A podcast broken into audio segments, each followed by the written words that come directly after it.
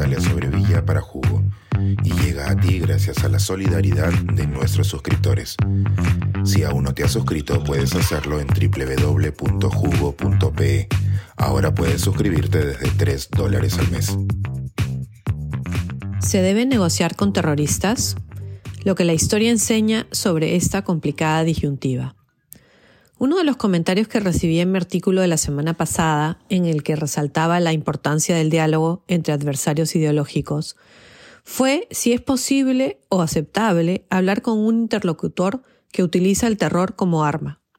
El comentario se basa en esa antigua noción popularizada en los medios de que los estadounidenses no negocian con terroristas.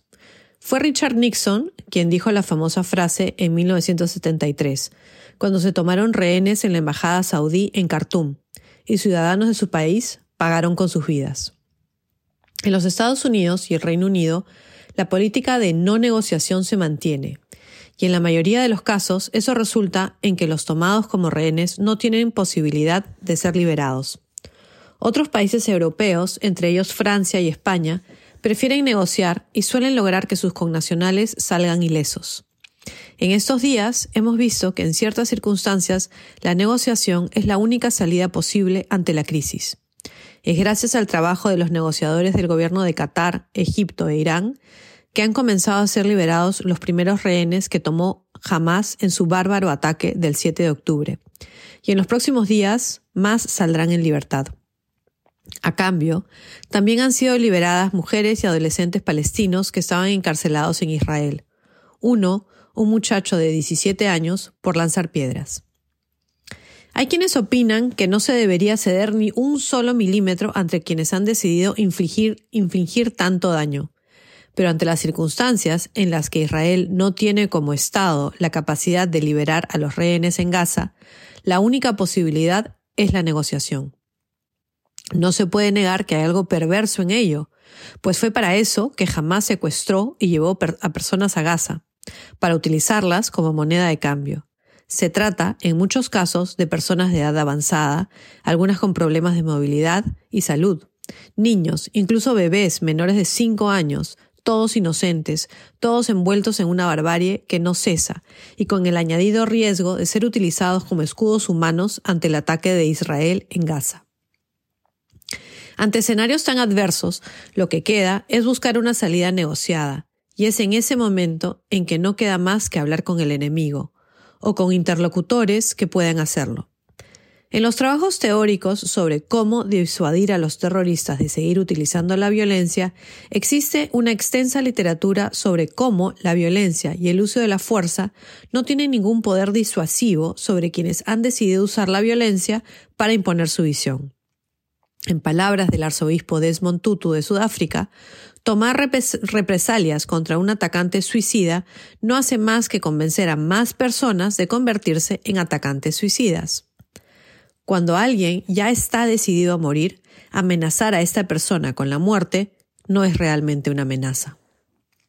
En la primera respuesta de Israel a los ataques del 7 de octubre, vimos que toda la fuerza de la rabia y el horror acompañó a las represalias.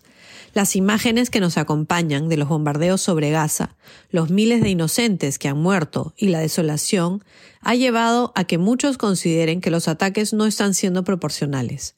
Las manifestaciones en apoyo a los palestinos ya se han multiplicado en todo el mundo, ya que es muy difícil sostener que toda la población de Gaza debe ser castigada por las acciones de Hamas. Pero desde un punto de vista más bien práctico, queda claro que nada de esto hace más posible la liberación de los rehenes. Es ahí donde entran la negociación y la diplomacia. Países como Qatar y Egipto, que mantienen cercanía con Hamas por tener también una base en la hermandad musulmana, de donde se desprende el grupo palestino, son quienes han logrado mantener abiertos en todo momento los canales de comunicación, ya que también mantienen relaciones con Israel. Irán y Malasia, que no tienen relaciones diplomáticas con Tel Aviv, también han tenido un papel importante en la liberación de los 10 tailandeses que se encontraban trabajando en los campos de frutas muy cercanos a Gaza y que terminaron entre los rehenes. Se estima que quedan unos 20 más en cautiverio. El presidente Joe Biden tiene la esperanza de que estos cuatro días de cese al fuego en la franja de Gaza puedan llevar a una nueva manera de lidiar con el conflicto. En su mensaje de acción de gracias del jueves 23 de noviembre, dijo que las chances de un cese al fuego más permanente son posibles, y muchos analistas consideran que los países árabes esperan que el presidente estadounidense ejerza presión sobre Israel para que no se mantengan las hostilidades de la misma manera. El problema es que el objetivo de Netanyahu es deshacerse de Hamas, que se calcula en 40.000 personas, y hasta ahora han muerto, entre comillas, solo unas 2.000. La pregunta ahora es, ¿qué sucederá al quinto día?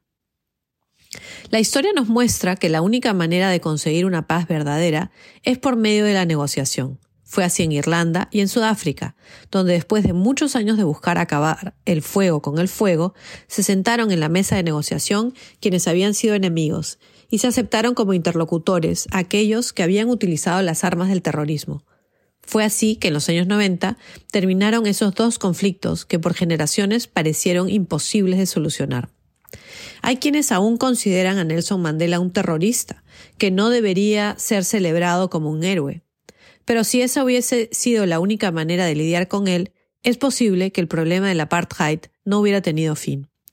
Recordemos que incluso la finada reina Isabel tuvo a bien darle la mano a uno de los líderes de Sinn Féin, la organización irlandesa que mató a su tío Louis Mountbatten. A veces, la única manera de salir adelante es hablar y negociar, por más difícil que parezca.